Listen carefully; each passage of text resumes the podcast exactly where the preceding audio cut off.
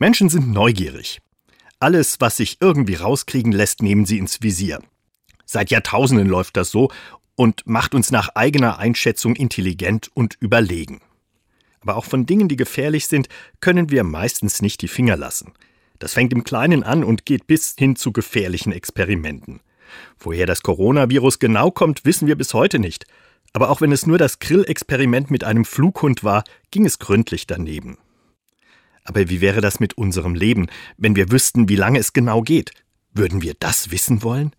Selbst wenn vereinzelt Menschen sich dagegen entscheiden würden, die Naturwissenschaft lässt nicht locker. Wenn sie unseren ominösen Lebensfaden in die Finger bekämen, dann würden sie wohl versuchen, ihn zu bearbeiten, zu analysieren, vielleicht auch ihn zu verlängern. So, dass wir bald alle 500 Jahre alt werden könnten. Die Biotechnologie arbeitet wohl schon daran. Einziger Haken, wer von der Bahn überfahren wird, stirbt trotzdem wie bisher.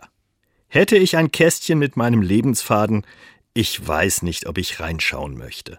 Auch wenn ich fast schon die Verpflichtung spüre, den Trend unserer Zeit mitzumachen, es doch erfahren zu müssen.